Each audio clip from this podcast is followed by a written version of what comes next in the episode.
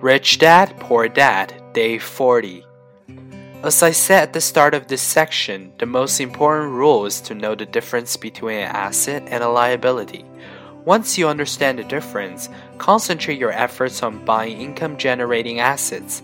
That's the best way to get started on a path to becoming rich.